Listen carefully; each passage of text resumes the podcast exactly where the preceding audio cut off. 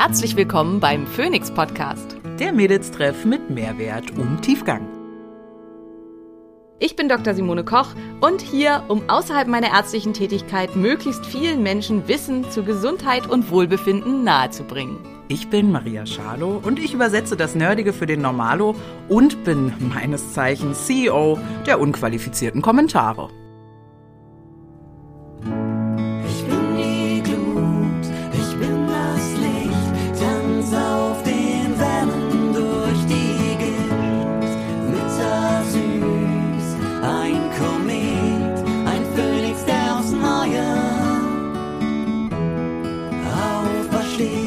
Dieser Podcast dient der reinen Wissensvermittlung.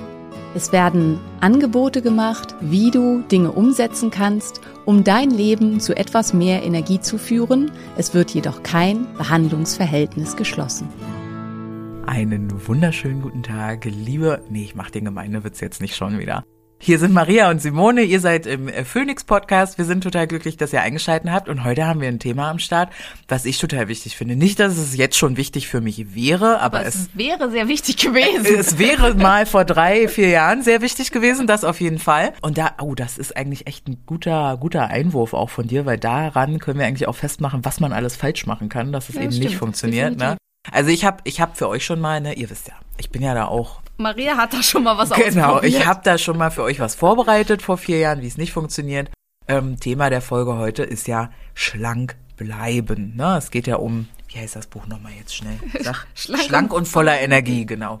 Schlank und voller Energie. Und wie bleiben wir denn schlank und voller Energie? Das könnte sozusagen ja auch der Titel dieser Folge sein, den wir jetzt noch nicht festgelegt haben. Aber ähm, ja, wie komme ich drauf? Ich bin jetzt kurz vor den 20% Körpergewichtsverlust. Also ich bin äh, irgendwie bei 17 Kilo Abnahme. Ähm, und 22 wären, glaube ich, z- 20 Prozent dann. Ich bin mit 110, oh fuck, gestartet. Ähm, und jetzt kommt natürlich so langsam, bin ich drin und das läuft alles entspannt und ich mache da jetzt keinen super Hyper-Fokus draus. Ich darf ja auch nichts mehr, ne? Ihr wisst ja, wie ich immer sage, ein freudloses Leben. Äh, kein Zucker, keine Milchprodukte, kein Gluten. Probiere ich mich gerade noch dran, Rauchen aufgehört, Eisbaden. Was soll ich sagen, ich bin die gesündeste Version von mir, die ich jemals hätte sein können. Und ist dein Leben jetzt freudlos? Nein, ist absolut Siehst nicht du. freudlos. Mir geht's sogar richtig gut. Ich habe tatsächlich auch wieder äh, eine Libido-Steigerung. Ja, siehst du. Also es ist wirklich, ich merke das auf vielen Ebenen, dass es mir sehr, sehr, sehr gut geht. Voll off-topic, aber total süß. Ich hatte diese Woche einen Patienten, der ist äh, 78 Ja. und mit dem habe ich halt auch alles Mögliche umgestellt Ja. und so und habe ihm ganz viel ähm, NO-Geber mit reingegeben in die Ernährung, NO? also so rote Beete, Safran Ah, ja. und so. so. Der NO ist äh, Stickstoffzid und das brauchen Männer, damit sie äh, einen hochkriegen.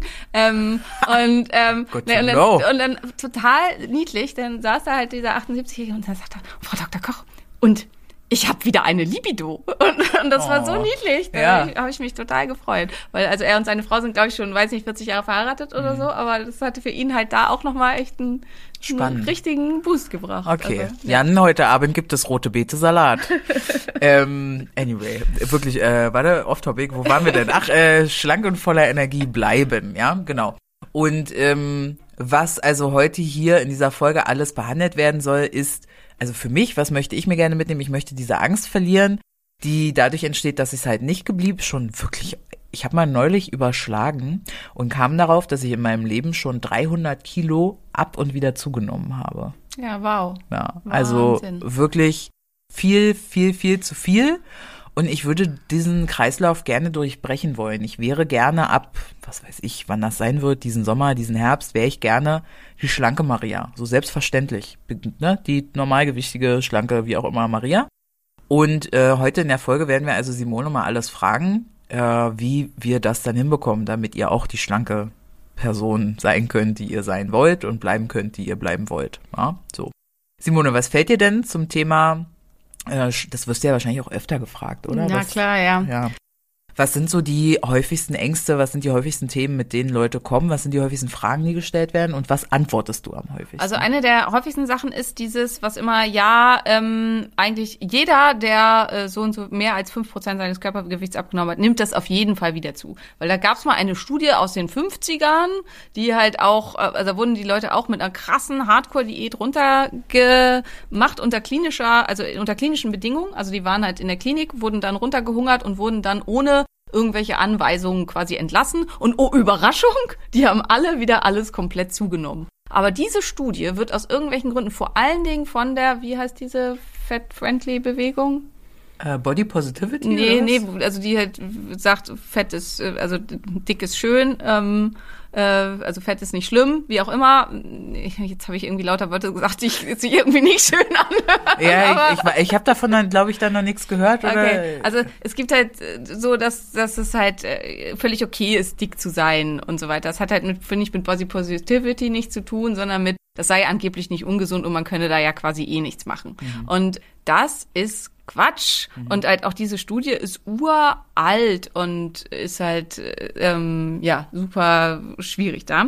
Das ist einer der Gründe. Dann ist halt, also im Buch Schlank und voller Energie gibt es ähm, zwischendurch immer mal wieder, also was ich halt mit aufgeführt habe, ist immer, wenn man 10% ähm, Körpergewicht verloren hat, sollte man eine Haltephase machen, um den Körper wieder auf Null zu stellen und dann mit dem nächsten Teil weiter. Das wollen viele nicht. Also viele haben halt wahnsinnig. Ich will das auch nicht, nämlich. Also ich habe mir tatsächlich für die Folge äh, heute gerade noch die Frage aufgestellt, äh, hier, ne? Habe ich gerade wirklich original aufgeschrieben.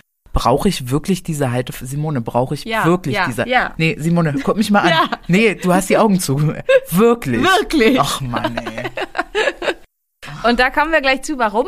Was ich aber gleich so als Zahn ziehen muss, ist das, was Maria gesagt hat, kann ich in einem Jahr ganz easy und leicht und ohne, dass es äh, ich drüber nachdenken muss, die leichte Maria bleiben. Und da ist die Antwort ganz klar, leider nein. Und was ich halt auch immer wieder ganz ehrlich sage, bis heute, ich kann nie so viel essen, wie ich möchte. Nie. Wenn ich so viel essen würde, wie ich möchte, was ich jetzt halt mal einen Monat lang, einen Monat lang getan habe, dass ich einfach gesagt habe, scheißegal. Und es ist ja auch nicht so, dass ich mir dann Massen an, dass ich dann Junkfood ohne Ende esse oder so. Ich esse dann einfach nur mal so viel, wie ich möchte. Und das sind dann halt sehr große Portionen. Aber große Portionen Quinoa mit Gemüse, mit viel Fleisch und drei Kilo mehr. Ein Monat, drei Kilo mehr. Ich habe auch viel Zucker gegessen, gestehe ich ganz ehrlich. Also viel halt da dann auch aber wirklich der dunkle Schokolade und weiß ich nicht, trotzdem, ne? So eine Tafel dunkle Schokolade hat keine Ahnung, 1000 Kalorien. Ähm, Naja.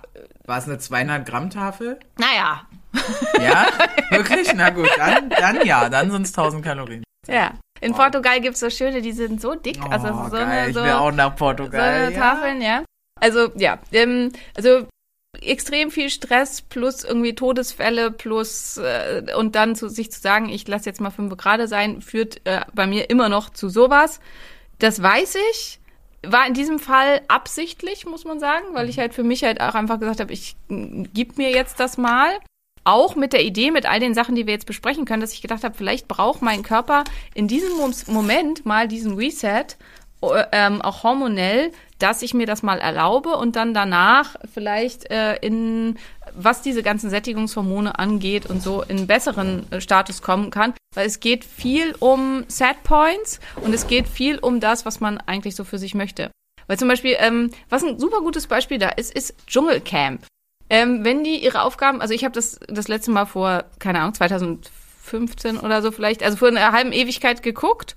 Ähm, ich glaube, da war Costa Cardalis oder so, wurde der mal, war da, glaube ich, im Dschungelcamp. Also das ist lange, lange, lange, lange her. Das ist das letzte Mal, dass ich das gesehen habe. Aber da war das so, wenn die ihre Aufgaben nicht erfüllt haben, dann durften die nur Reis und Bohnen essen. Und dann haben die halt immer alle krass abgenommen. Und dann ist halt jetzt die Frage, warum? Also weil Bohnen enthalten, jetzt wenn wir jetzt keine Lektinunverträglichkeiten haben und so super viel Proteine und Reis halt auch. Und es gibt ganze Völker, die über Jahrhunderte fast nur von Reis und Bohnen gelebt haben. Man muss nicht super dünn werden damit. Was man aber komplett verliert, ist der Appetit. Also es ist halt, man hat dann auch keinen Hunger mehr. Es ist nicht so, dass man wahnsinnig hungert, weil man könnte ja jederzeit Reis und Bohnen essen. Man will einfach nicht. Und das ist tatsächlich was, was ähm, in dem ganzen Prozess halt auch eine große Rolle spielt, dass je nachdem, was wir essen, wo viel wir davon essen und von vielen anderen Sachen, dass es um Appetitregulation geht und um eine Rückkehr zu intuitivem Essen, aber auch um ein Erlernen eines quasi intuitiven Essens. Und das ist halt bei mir ganz, ganz stark, dass ich erlernt habe, wo ist mein Erhaltungsbedarf und auch weiß, wie viel ich eben essen darf, um in diesem Bereich zu bleiben und dann eben nicht zuzunehmen. Und das ist meiner Meinung nach das, was für die meisten, die mit chronisch stiller Entzündung vielfach zu tun hatten, die eine Insulinresistenz hatten, die eventuell schon wie bei Maria mit einer Insulinresistenz geboren wurden, was für die wichtig ist, dass sie eben hinkommen zu einem erlernten wie intuitives Essen verhalten. Also, weil das so komplett wird es wahrscheinlich nie funktionieren, weil das Kind schon im Brunnen gefallen ist. Da war das Kind noch nicht mal auf Da der war Welt. das Kind noch nicht mal auf der Welt, Ja, genau. Und das ist leider halt bei vielen so. Oder es ist halt eine Insulinresistenz, die seit Jahrzehnten sich immer weiter verfestigt hat, wenn man halt äh, ewig schon mit Übergewicht zu tun hatte. Und auch das ist halt eben was, was ein ganz, ganz starker Prozess ist. Ja, und da kommen wir jetzt für äh, auf ganz viele verschiedene Themen und wir müssen uns ein bisschen beeilen, werden das versuchen, weil meine Kinder sehen aus wie Schafe und müssen zum Friseur und ich habe keinen anderen Termin gekriegt. Ja klar, wir kriegen das auf jeden Fall hin. Ähm, also was äh, eine Sache, glaube ich, ist, die ganz wichtig ist, Fett, äh, Fett, Fett genau, äh, festzuhalten, aber es geht um Fett. Ähm, Fett geht weg, ne? Das Genau, bleibt nicht ja. für immer. Fettzellen können. Genau, ja, das ist das erste, dieses, das liest man auch immer mal wieder bei irgendwelchen Influencern und selbsternannten Fitnessexperten, dass wenn man einmal die Fettzellen gehabt hat, dass man die nur schrumpfen kann und dass die für immer bleiben und im Hintergrund lauern und darauf warten, wieder gefüllt zu werden. Das wäre schrecklich, wenn dem so wäre. Ähm, das ist so, solange der Körper stark entzündet ist, dann ist das tatsächlich so. Und wir kommen gleich noch dazu, Fettverlust selber kann Entzündung verursachen und dadurch kann sich das natürlich dann gegenseitig verstärken. Aber wenn ich dagegen arbeite und ganz viel tue, damit die Entzündung aus meinem Körper rausgeht, dann werden die Fettzellen natürlich auch abgebaut, wie alle anderen Zellen in unserem Körper auch. Wir wissen, also Fettzellen selber können ja auch ganz schnell nekrotisch werden, sind ganz empfindliche Zellen und natürlich können die dann eben auch halt komplett verschwinden und abgebaut werden. Und da würde ich tatsächlich direkt reingehen wollen in dieses Thema Entzündung durch Fett. Also ich habe das bisher immer so mir selber erklärt, ich habe viel Fett und mein Fett hat entzündliche Stoffe gespeichert und dadurch, dass ich jetzt abnehme, kommen die in meinen Körper und das macht es irgendwie schlechter. Habe ich mir das richtig gemerkt? Ja, auch. Also äh, es werden auch viel Giftstoffe freigesetzt und das kann auch wieder Entzündung verursachen. Genau, Ja. das ist einer von vielen Punkten. Das andere ist, ich weiß gar nicht, ob wir das auch schon mal in irgendeinem Podcast hatten, aber die Fettzellen stützen ein Gewebe, also die, die der, unser, also zwischen dem Fettgewebe sind so bindegewebige Strukturen und die sind halt fix da und ähm, da wirken Scher- und Zugkräfte drauf. Und wenn, ich stelle mir das immer vor, ich habe quasi so ein bisschen wabbeliges Mauergerüst und da sind halt feste, mit Luft aufgepumpte Bausteine drin. So was gibt's ja tatsächlich auch für Kinder und so. Und jetzt lasse ich aus den Bausteinen, aus allen Bausteinen die Hälfte der Luft raus.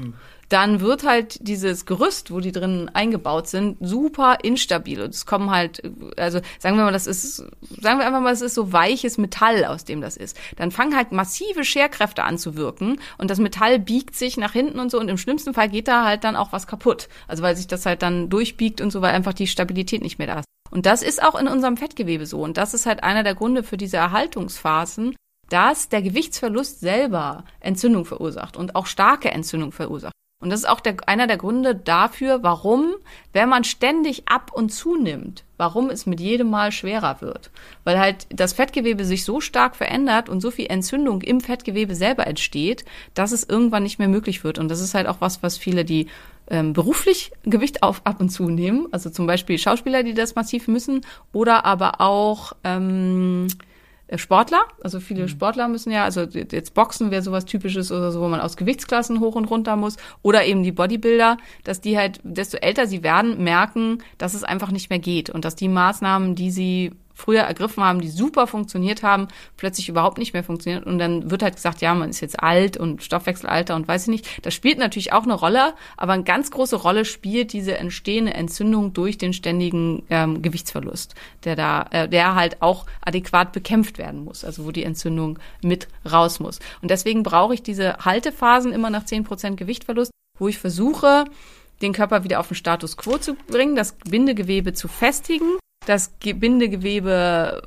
ja wieder, also quasi, dass die Bautruppen kommen, die Fibroplasten in unserem Körper die Zellen des Immunsystems, die für Aufbau und Umbau verantwortlich sind. Und die müssen das erstmal alles reparieren. Und die brauchen dafür halt eine gewisse Zeit. Und die brauchen Unterstützung von antientzündlichen Stoffen, weil es fallen halt ganz viel äh, oxidative Prozesse an. Es kommt zu oxidativem Stress. Und hierfür brauche ich Sachen wie grüner Teeextrakt, wie Resveratrol, wie äh, Omega-3-Fettsäuren. Und da gibt's halt eine sehr schöne Studie zu, zu Gewichtszunahme, also erneuter Gewichtszunahme nach einer großen Gewichtsabnahme.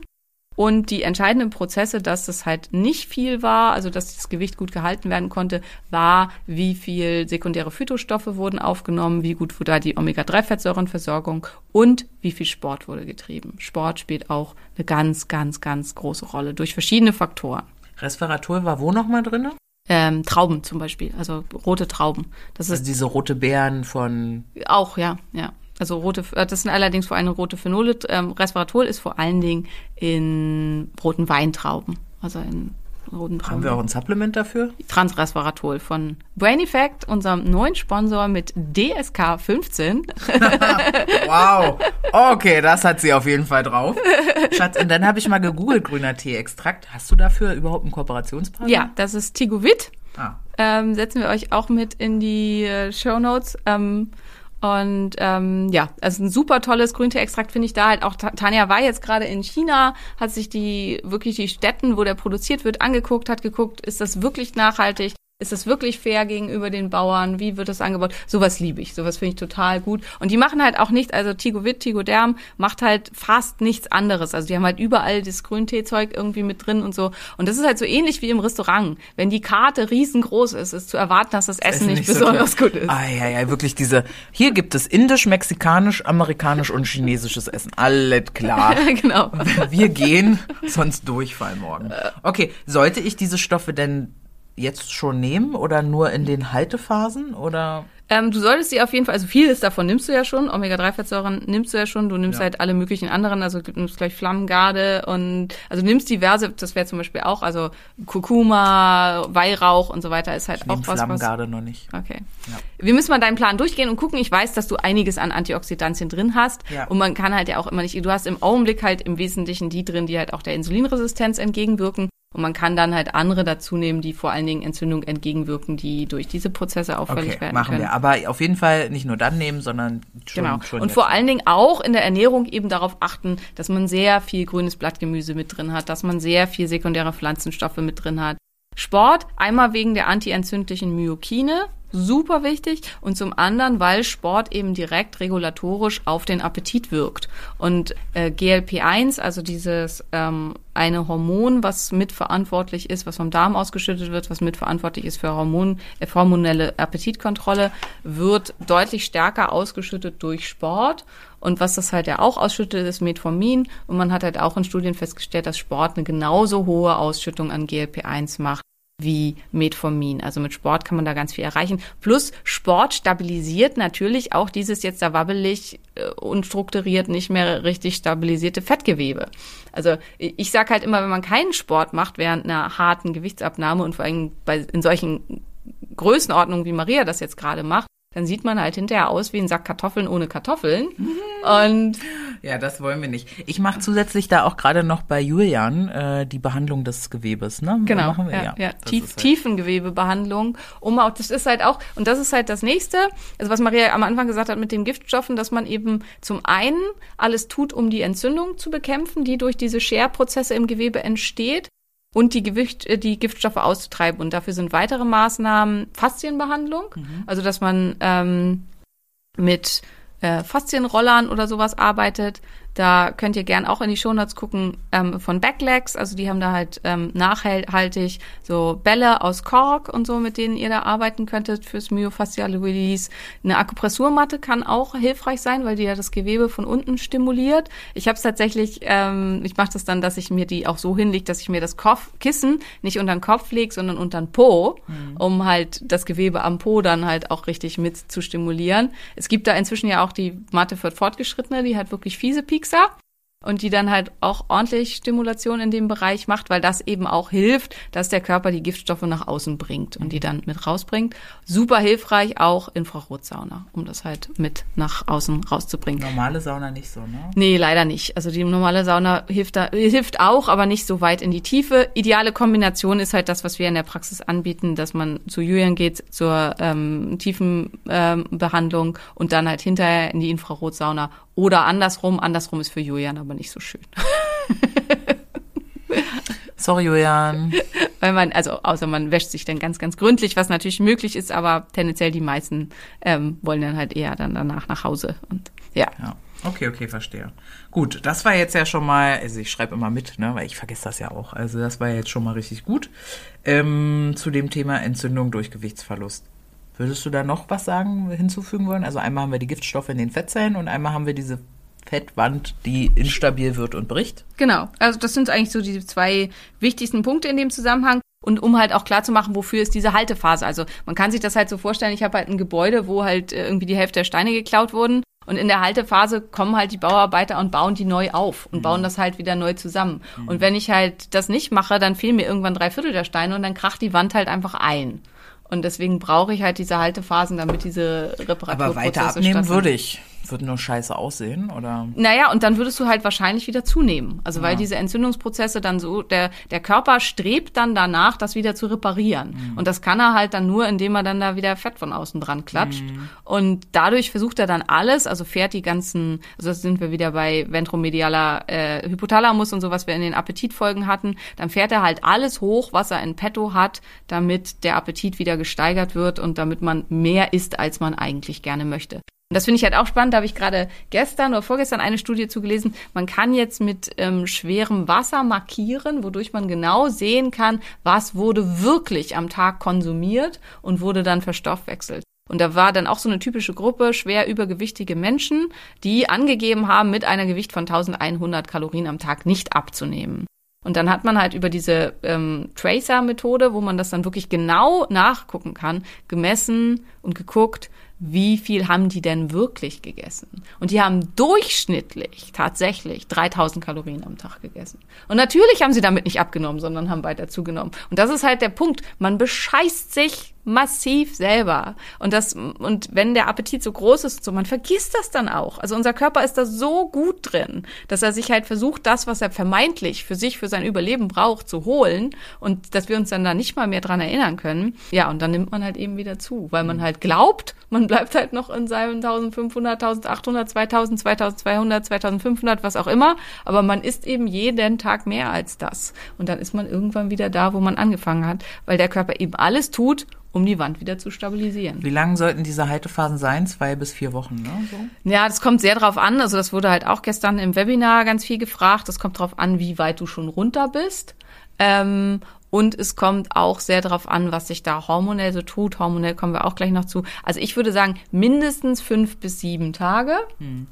Und ähm, dann, wie man sich so fühlt. Also manchmal so, also und wenn du zum Beispiel jetzt nach der ersten, nach den ersten zehn Prozent, würde ich sagen, fünf bis sieben Tage völlig ausreichend. Hast du ja auch gemacht, kurze Phase, dann hast du gesagt, ich hatte, ich, ich wiege zwei Kilo mehr, ich will nicht weitermachen. Fünf. Hab, für fünf, habe ich gesagt, okay, reicht. Geh zurück. Ja, Weihnachten war das. Nächstes Mal würde ich halt sagen, lieber dann schon eher, also jetzt wäre es ja quasi, lieber eher so zehn. Also das ist halt dann, also dass man halt, desto weiter man kommt und davon hängt es natürlich auch ab. Wenn man halt sowieso unter, also ich, wenn ich zehn Prozent meines Körpergewichts abnehme, dann bin ich halt ultra shredded. Ähm, das habe ich ja gar nicht vor. Also und dann spielt das halt natürlich nicht so eine große Rolle. Wenn man 20, 30, 40, 50 Kilo abnehmen will, dann ist es halt mit jedem 10 Prozent mehr Körpergewicht ähm, Gewicht, äh, wird die Haltephase wichtiger und spielt halt eine größere Rolle. Okay.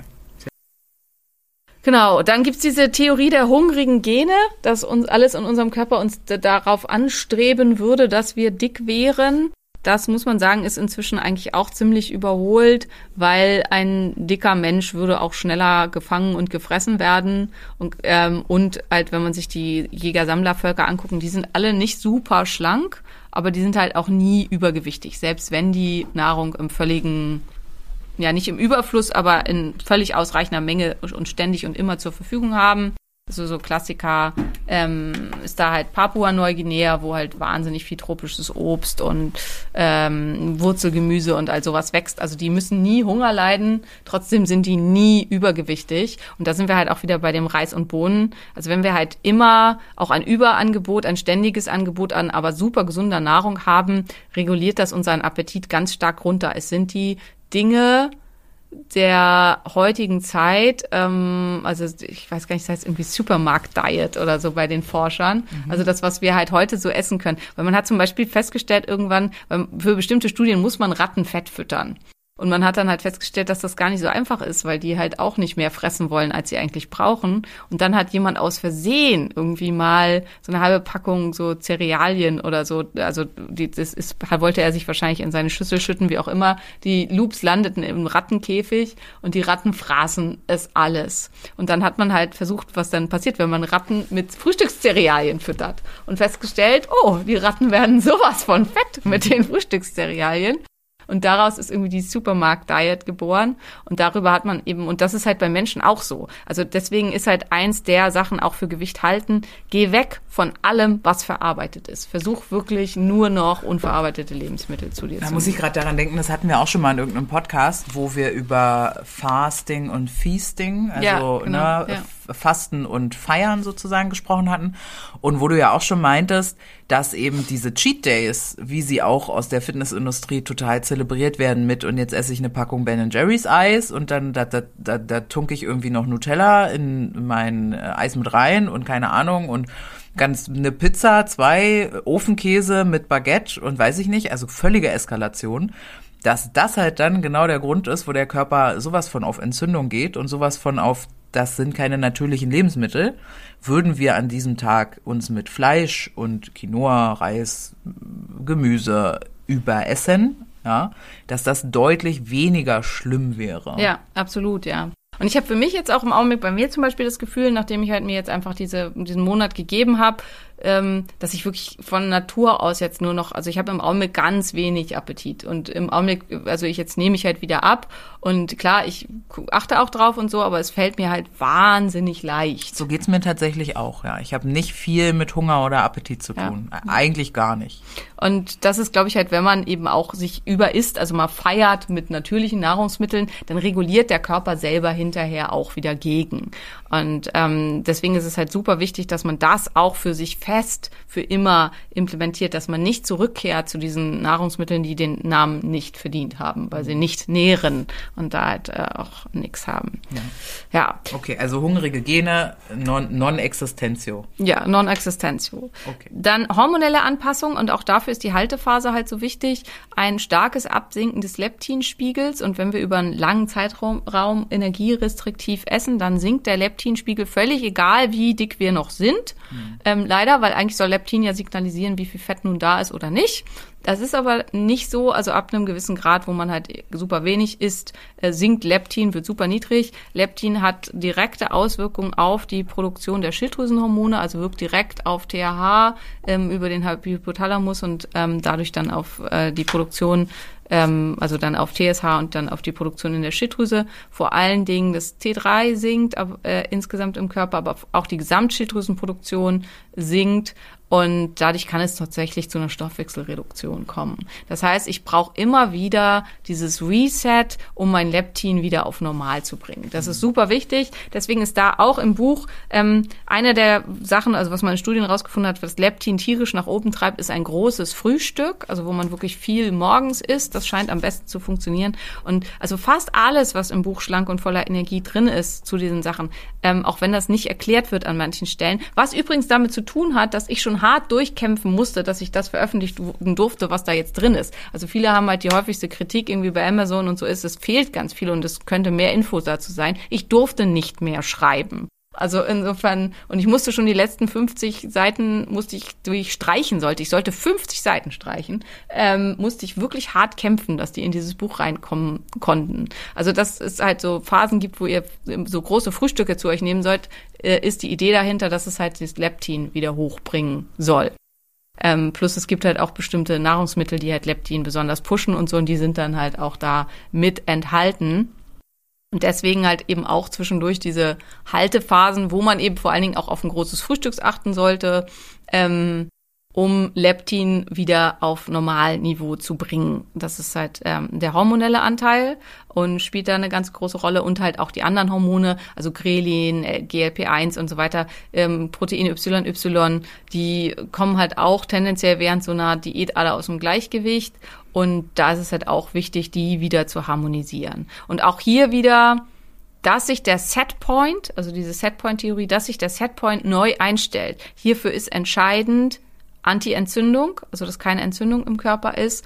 Und dafür ist entscheidend nur natürliche Nahrungsmittel. Bestimmte Nahrungsmittelgruppen, und das ist halt vor allen Dingen Zucker, Geschmacksverstärker, ähm, künstliche Aromen, künstliche Süßstoffe. Alle E-Stoffe. oder? Ja, nicht alle E-Stoffe. Es gibt auch, also es haben auch Sachen E-Nummern, die total in Ordnung und ganz harmlos sind. Also jetzt, das ist jetzt nicht 100% harmlos, aber zum Beispiel auch Erythrit oder so hat halt auch eine E-Nummer. Und es gibt halt auch ganz komplette Naturstoffe, die eine E-Nummer haben. Können wir da kurz reingehen?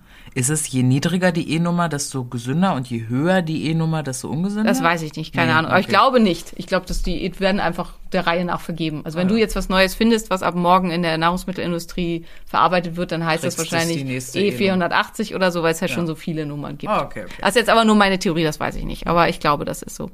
Ähm, wo war ich? Genau, also um den Setpoint neu einzustellen, muss man sich sehr gesund und ähm, clean ernähren, weil äh, eigentlich alles, was unclean ist, stellt den Setpoint nach oben. Und deshalb sind die Haltephasen so wichtig, in denen Leptin großes Frühstück. Genau. Und dann, das ist halt auch dieses Stoffwechsel kaputt. Also wenn man halt tatsächlich über einen sehr langen Zeitraum eben so stark Gewicht verloren hat, dann kommen diese ganzen Sättigungshormone und auch die stoffwechselregulierenden Hormone völlig aus dem Tritt. Ähm, die äh, Geschlechtshormone werden runterreguliert, die Schilddrüsenhormone werden runterreguliert, weil der Körper einfach glaubt, es würde, würde eine schwere Hungersnot herrschen, die auch kein Ende nimmt.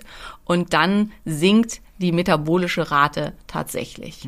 Und das ist dann halt doof, weil dann ja muss man immer weniger essen. Und dann das ist ja auch das, was meistens dann gemacht wird. Dann wird immer weniger gegessen, dadurch sinkt die metabolische Rate noch weiter, es wird immer schwieriger und dann gibt man irgendwann auf und dann denkt man wieder, ach jetzt ist auch egal. Und dann isst man am besten wieder wie vorher und dann nimmt man natürlich noch viel viel schneller zu weil jetzt die metabolische Rate ja so völlig im Keller ist. Und ich glaube, auch diesen Teil hat Maria während ihrer letzten Gewichtsabnahme sehr erfolgreich und gut hingekriegt. Ja, also ich hatte keine Haltephasen. nee.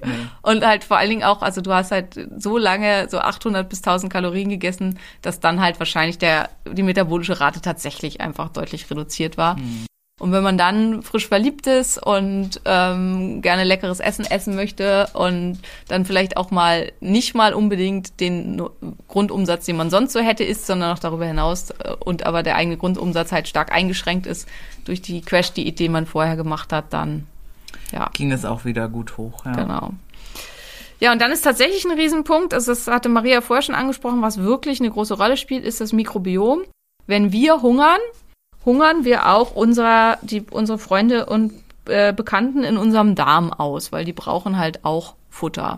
Und dann verhungern zwar auch die Bösen, was gut ist, ähm, also die LPS-tragenden Bakterien, die wir halt gerne weghaben möchten, aber es verhungern halt auch die guten, die Bifidobakterien, die Lactobacillen und so weiter. Ist das nur beim Fasten so oder ist das auch beim Kalorienrestriktiv? ist auch beim Kali kalorienreduzierten Ah, ja. Essen so. Ja. Und also und vor allen Dingen, wenn man halt nicht darauf achtet, dass man ausreichend Ballaststoffe und Futter und so für die zu, zu sich nimmt, weswegen eben so Sachen drin sind in der im Plan wie die roten Phenole, wie äh, HMO, ähm, wie Probiotika-Einnahme und so weiter, damit man die bei Laune hält und auch weiterhin gut versorgt und es ist halt auch wahrscheinlich einer der Gründe, warum so eine stark grünzeughaltige Ernährung so hilfreich ist ähm, beim Gewicht halten, weil ähm, ja, weil man halt äh, dann das Mikrobiom auch entsprechend mit versorgt. Aber es macht halt auch Sinn, die immer wieder auch mit anzufüllen. Und was ich auf jeden Fall auch halt immer mit drin haben wollen würde,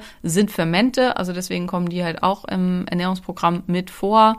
Und in den ersten Phasen, wo man noch gar keine Milchprodukte darf, dann halt eben Gemüsefermente und in den späteren Phasen, wenn man schon ein bisschen haben darf, also hier wäre zum Beispiel, also Ferment hat zum Beispiel jetzt auch Kimchi, grü äh, pinkes Kraut, normales Kraut und so, was man einfach so fertig kaufen kann, also wenn man keinen Bock hat, das zuzubereiten und selber zu machen.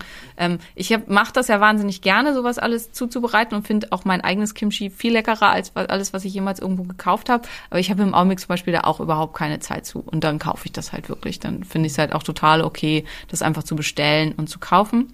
Ähm, ja, Ferment, denke ich, machen wir uns euch auch einen Link rein.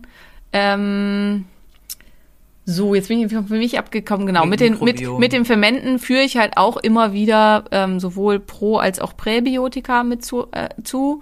Dann bestimmte Pilze, also viel von dem, was du halt auch nimmst, so das Pilzextrakt. Da sind ja ähm, Beta-Glucane mit drin, da sind bestimmte Polysaccharidstrukturen mit drin, die dem Mikrobiom super gut tun und eben gutes Probiotikum, was die Lactobacillen und Bifidobakterien nach dem Human Pattern mit zuführt, gehört für mich unbedingt zu einer äh, restriktiven Ernährung mit dazu genauso wie gegebenenfalls halt äh, ein All-in-One-Supplement, was beides hat, also wo alles drin ist an Nährstoffen, wo auch gute Präbiotika mit drin sind und wo eben auch Lacto- und Bifidobakterienstämme mit drin sind, wie das AG1, das Athletic Greens, mit dem man sich da, ähm, also wenn man das schon allein jeden Tag unter einer Diät, würde ich sogar sagen, zweimal täglich nimmt, dann ist man ziemlich gut versorgt und dann kann man relativ sicher sein, dass man sein Mikrobiom nicht zu Tode hungert während dieser ähm, Abnehmphase.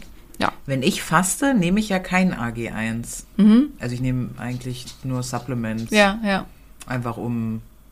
Müsste wahrscheinlich auch, also für Fastenphasen tendenziell okay sein. Mhm. Wenn man auf Nummer sicher gehen will und viel fastet, dann sollte man es nehmen.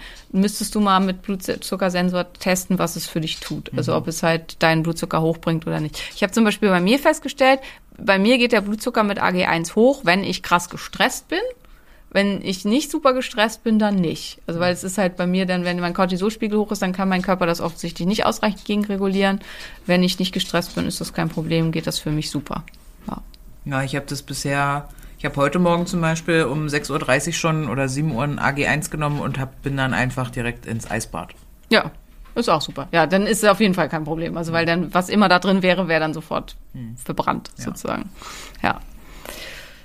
Ja, und dann ganz, ganz wichtige letzte Phase und darf auch dafür finde ich die Haltephasen so wichtig, rausfinden, wie ist denn eigentlich mein Verbrauch? Was darf ich essen, damit ich mein Gewicht halte? Weil ich bin ja nicht so dick geworden, weil ich immer so viel gegessen habe, wie mein Körper braucht, sondern weil ich immer mehr gegessen habe, als mein Körper braucht. Das heißt, die meisten Menschen mit mehr Gewicht ha- haben gar keine Ahnung, was denn das wäre, was ihr Körper brauchen würde, wenn sie schlank wären. Weil mit einem Gewicht von 110 Kilo hat man natürlich einen deutlich erhöhten Grundumsatz durch das Mehrgewicht. Aber das ist ja nicht das, wo man bleiben möchte. Das heißt, es ist super wichtig, dass man A, vielleicht mal messen lässt, wo man steht, wenn man sein Endgewicht erreicht hat. Also, dass man tatsächlich eine indirekte Kalorimetrie machen lässt. Ähm, und dass man dann auch über eine, dass man dann tatsächlich trackt. Also das würde ich halt jedem empfehlen. Und das ist was, wo ich auch ganz schlecht drin bin. Tracken, wenn ich halten möchte.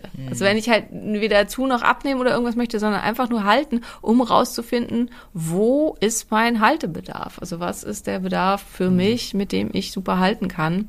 um dann eben auch eine gute Idee zu bekommen, was ist das, was für mich funktioniert. Und ich habe halt da einfach für mich so Schemata inzwischen. Also ich esse auch tendenziell viel, zumindest von den Inhaltsstoffen, immer das Gleiche. Also halt so wie das auch im Programm ist. Also zwei Tassen Gemüse, äh, so und so viel Fleisch, eine Kohlenhydratquelle mit einer halben Tasse und so. Weil da kann ich mich halt gut dran langtasten. Und viele sagen halt, wird das nicht langweilig. Ihr könnt damit so viel machen. Also wenn ihr so wie ich eine ganze Schublade mit Gewürzen habt, dann macht ihr halt jeden, dann gibt's einen Tag Indisch, einen Tag Chinesisch, einen Tag Vietnamesisch und so weiter. Und halt am Ende, also wenn man es halt runterbricht auf eine Proteinquelle, eine Gemüse und eine Kohlenhydratquelle, ähm, ist es halt immer all das. Also eine cleane Ernährung besteht aus diesen Komponenten. Punkt. So. Und kann halt trotzdem ultra abwechslungsreich sein. Und man kann sich da echt zum Beispiel mit Gewürzen jetzt von Just Spices, die haben ja diesen Mexican Allrounder und Indian Allrounder und so, kann man sich da echt auch behelfen, dass es kein großer Aufwand ist.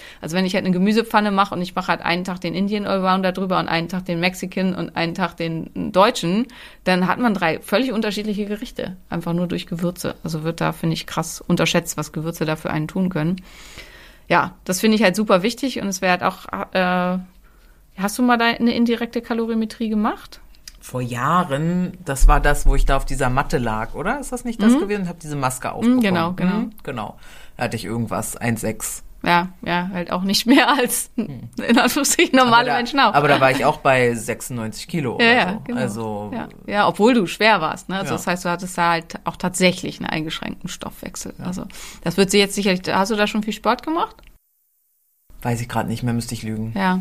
Also weil das ist, geht halt durch Sport tatsächlich nach oben. Also ähm, ja, eine von den, wenn, wenn man viel so Bodybuilding macht oder so, dann kann es halt auch sein, dass man wirklich den Grundumsatz von 2000 Kalorien hat oder so. Das ist dann halt cool. Also dann kann man halt, dann äh, kann man schon auch relativ viel dann essen.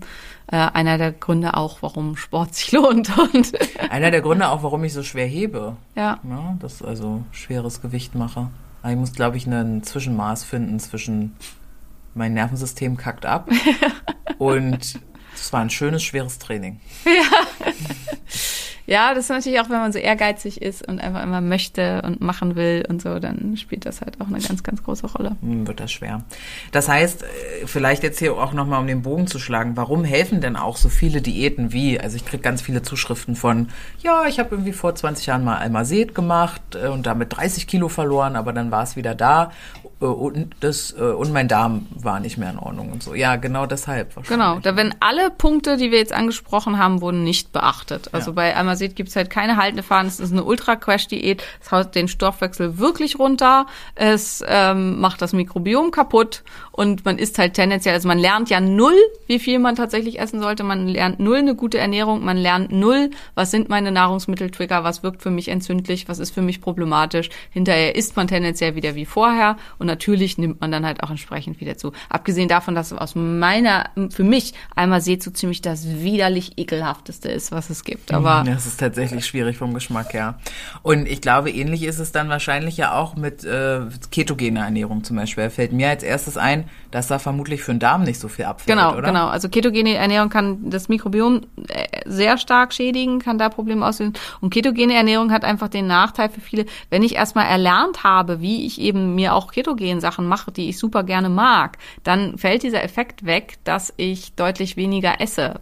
Und ähm, der Mensch ist einfach kein Perpetuum mobile. Und dieses, ich weiß, dass das halt manche wie, weiß nicht, Dr. Fung oder so propagandieren, dass man nicht auf Kalorien achten muss. Hast du auch ausprobiert? Funktioniert nicht. Funktioniert vor allen Dingen für Frauen nicht und funktioniert einfach auch für viele, viele Menschen nicht. Und ich musste auch, ich musste, oder ich muss auch zwischen den Fastentagen darf ich nicht doppelt essen. Ich muss weiterhin im Defizit bleiben, Ja. sonst passiert gar nichts bei meinem Gewicht, ja. Und das ist halt von Mensch zu Mensch sehr, sehr unterschiedlich und man darf auch, also achtet immer ganz doll drauf, wer hat's gesagt. Also weil bei Männern ist einfach, Männer haben krassen Vorteil, was das alles angeht. Also und die meisten dieser Empfehlungen kommen von Männern.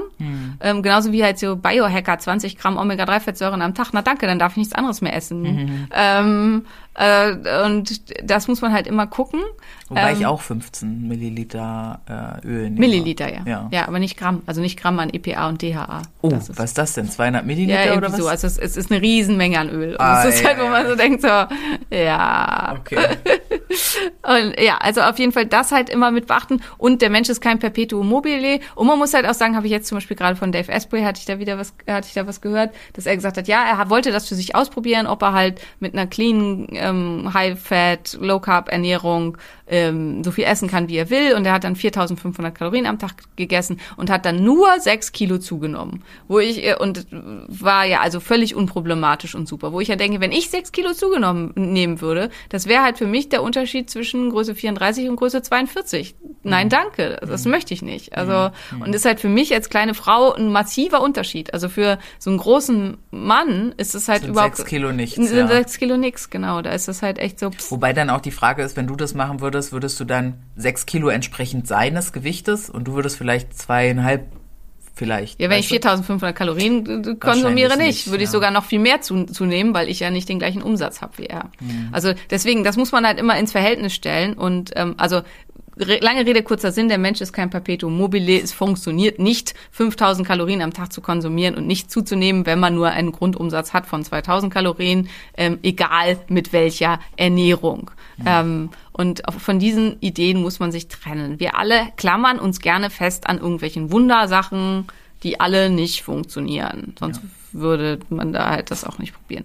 Ähm, sehr wohl ist es halt wichtig, bleibt nicht fürs Halten auf einer in irgendeiner Re äh, Weise reduzierten Ernährung. Findet für euch raus, wo ist mein ähm, Haltebedarf und tut das in einem gesunden Rahmen. Also weil wenn ihr halt permanent versucht bei 1,6, bei 1,8 Ka- äh, Kalorien oder so zu bleiben und du hast aber einen viel höheren Bedarf eigentlich, dann reduziert sich natürlich wirklich dein Stoffwechsel. Und dann kannst du dir halt auch langfristig hormonell und so weiter massiv ähm, schaden. Für eine gute Stoffwechselgesundheit und ein langfristiges Gewicht halten ist es wichtig, dass man auch gut und sinnvoll essen kann und dafür muss das Essen clean und sauber sein. Punkt. Verstehe ich. Abgeschlossen. Ich, ich habe bei mir so die Vermutung, dass ich ein bisschen zu wenig Kohlenhydrate zuführe. Kann das auch schwierig werden hinten raus? Hinten raus vielleicht schon. Jetzt in der Abnehmphase würde ich das als unproblematisch sehen, wenn du da gut mit klarkommst. Also würde ich das einfach so lassen. Heute 40, gestern 80, dann Das ist relativ gefastet, da wichtig. war gar nichts. Ja, okay, vielleicht solltest du mal ein paar Tage Carb-Loading-Tage äh, machen. Sauerteigpizza gegessen, 153 Gramm Kohlenhydrate. Solange du das immer ab und zu mal machst, ist Ja. das prima. Also Ja. ist da alles in Ordnung. Okay. Gut, wir wünschen euch eine wunderschöne Woche. Hinterlasst uns eine schöne Bewertung mit fünf Sternen bei Apple Podcast und gerne auch einen Liebesbriefchen an Maria. Oder bei Spotify geht ganz einfach auf Bewertung und dann auf fünf Sterne klicken. Ihr helft uns wahnsinnig, wir würden uns ganz doll freuen. Und ja, Happy. euch alles, alles Gute. Happy schlank bleiben. Und ähm, genau, wenn ihr möchtet, dass wir uns ein zweites Mikrofon kaufen, dann ähm, benutzt gerne auch mal unsere Codes. Nein, Spaß beiseite, aber äh, Nee, war kein Spaß, macht das. Bis ganz bald. bis dann. Ein Phönix, der aufs Neue, aufs Neue